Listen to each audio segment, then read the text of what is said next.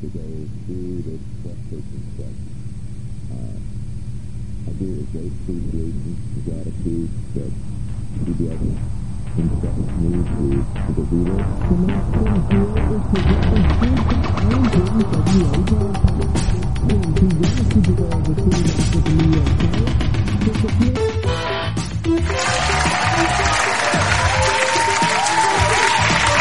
Buenas tardes y bienvenidos a la Primera Orden. Esta semana tenemos, tenemos una gran invitada, a la escritora Elena Garza. Está aquí presentando su libro Encuentro con el pasado. Díganos Elena, ¿cómo está? Buenas tardes, muy bien. Gracias por invitarme, Tony. Es curioso porque su nombre está presente en pláticas de muchos últimamente, en parte por las declaraciones acerca del material fílmico que dice data de la época medieval. Más o menos la última vez que vi a mi esposa maquillarse. Pero bien sabe que la pregunta del mundo es... ¿Acaso esto es posible? El hecho de afirmar la existencia de un filme hecho en esta época claramente suena estúpido, hasta para los terraplanistas. Incluso la teoría más coherente que todos hallan es la del viajero del tiempo. Alguien fue al tiempo aquel, dejó un aparato para grabar, y así se logran estas primeras tomas fílmicas. Pero bueno, su- supongo que hay reglas en el tiempo. Y en el dado caso que hubiera una máquina, el mismo creador debería saber de los riesgos. Como por ejemplo dejar un artefacto moderno, ¿no? Así es. En realidad no sabrían usarlo. Queda la posibilidad de que alguien del futuro, el mismo viajero hipotético, lo haya grabado, pero la evidencia laxa estaría resguardada o destruida. En este caso, el siguiente material encontrado ha sobrevivido a los años. Pero ¿cómo supone usted que se pudo haber creado un metraje en esa época? Da Vinci. En 1490 escribió detalle la descripción de la cámara oscura en su Codex Atlanticus. Sin embargo, para descifrar el cómo sobrevivió este metraje con el tiempo, tenemos que hablar de una teoría. El tiempo fantasma. Ah, Pepe, permítame. Antes de que nos cuente, vayamos unos anuncios. Regresamos en breve en Primera Orden.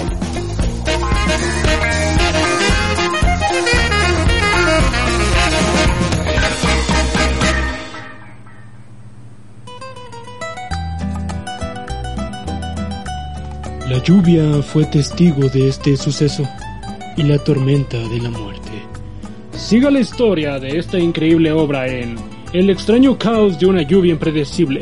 Adquiera sus boletos en Boletia para este 24 de agosto. Por alto está el cielo en el mundo.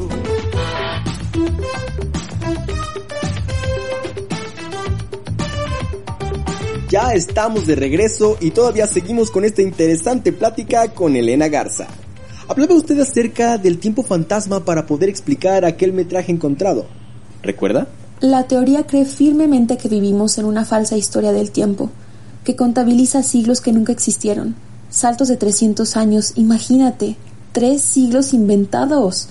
Y hay pruebas, según Peter James en Century of Darkness, en la que defiende este salto, pero situados entre la edad de bronce y la edad histórica, es decir, entre 1175 y 1850 a.C. Esto se demuestra en la falsificación de documentos, no correspondientes a dichos años, como la donación de Constantino, que ya el humanista Lorenzo Valla en 1440 demostró que era falsa. Increíble, pero ¿tiempo fantasma? Yo le llamaría más bien mi segundo matrimonio. ¿Qué hay de cierto, señora Elena, que esta teoría solo aplica en el continente europeo? ¿Por qué dice eso? Pues mire, aquellos casos de falsificación de los cuales habla solo son aplicables al continente europeo, ya que es imposible extrapolarlos a otras partes del mundo, puesto que se conservan testimonios prácticamente inapelables de que el periodo escrito efectivamente existió. ¿Algún ejemplo? En China quedan valiosos restos de testimonios del estudio de la astronomía durante la época de la dinastía Tang, entre el 900 y el 600 a.C. Claro, hay evidencias de civilizaciones en aquella época, pero en Europa hay muy poco del registro histórico y lo demás es ficticio. Además, hay muy pocos restos arqueológicos que se puedan datar con seguridad en este periodo. Lo que sabemos sobre esto es que se basa en fuentes escritas que se escribieron muchos años después, años de los cuales nos pueden dar informaciones equivocadas o incluso fechas erróneas. Así como la sed. Bueno, solo que aquí tienen buena ortografía. Quédese con nosotros, que volvemos en unos momentos.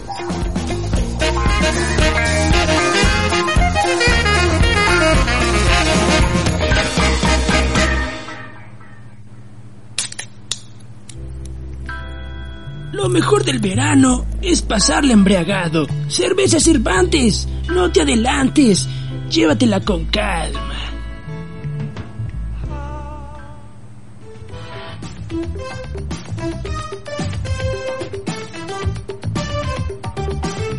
Estamos de regreso en primera orden. Continuamos con la compañía de Elena Vargas, que nos seguirá platicando de esta teoría que puede explicar este metraje encontrado. El metraje que estoy por mostrarle aquí al público y a usted quizás sea el único testimonio no falsificado en aquella época inexistente de Europa. ¡Qué declaración tan precisa! Bien, gente querida, vayamos a ver este contenido nunca antes visto por el público.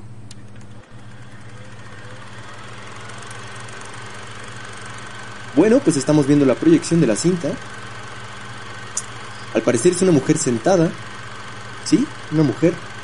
Sentada frente a una ventana. Está moviendo su cabeza de un lado a otro. Sí, sí, eso es. Exacto. Y también parece que está en un castillo o alguna prisión. Este metraje data de aquella época de falsificación histórica en Europa. En efecto, esta es la única evidencia, pero ¿cómo es que esto es verídico? Suena difícil de entender, e incluso es una prisa por explicar los secretos de la historia. ¿Quién ayudó en las pirámides? Aquellas civilizaciones arcaicas lograron habilidades que nosotros todavía no hemos alcanzado. ¿Qué es lo moderno o el futuro? Estamos desincronizados con la realidad. Entiendo que por el tiempo fantasma surja la pregunta, ¿desde cuándo existe lo que conocemos? La historia es escrita por la victoria y a los que les beneficia. En este caso creo que simplemente es el resultado del mal cálculo de nuestra existencia. ¿Cuánto hemos perdido por ese mal cálculo y falta de evidencias? Bueno, a los que no les gusta la historia, este es un gran beneficio. Pero dígame, ¿cómo explicaría este metraje? Sabemos que la historia del cine está bien documentada.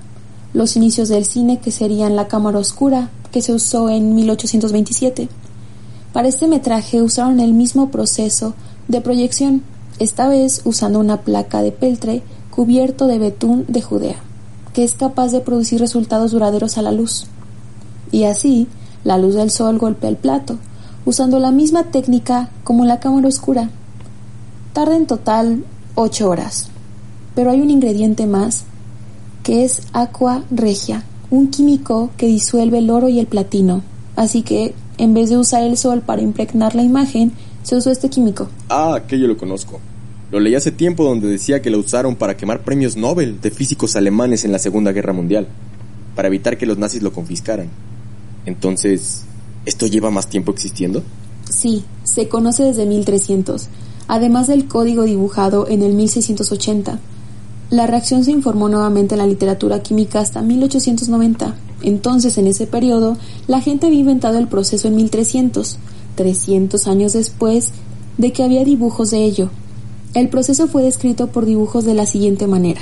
Un dragón en primer plano y un zorro comiendo un gallo en el fondo. El gallo simboliza el oro y el zorro representa a la agua marina, la disolución, el calentamiento y la redisolución repetitiva que es el gallo y el zorro comiéndose. El zorro representa aqua regia. Esa imagen me remonta a mis cenas familiares. Pero déjeme ver si le entiendo.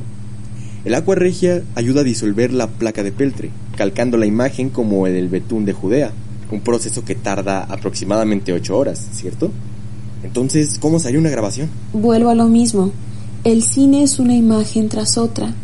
Quizá no grabaron una escena de niños corriendo o un baile. Como usted ve, es una mujer sentada moviendo la cabeza. ¿Pero 8 horas? ¿Quién gastaría así su tiempo? Solo queda adivinar. La única evidencia de la pérdida. Bastante interesante plática. En verdad me da mucho gusto haber tenido esta charla con usted. No, gracias a ti por la invitación. Y usted recuerde que no se debe ir. Que vamos con esta banda que va iniciando, pero dando pie asegurado. Con ustedes, los machos.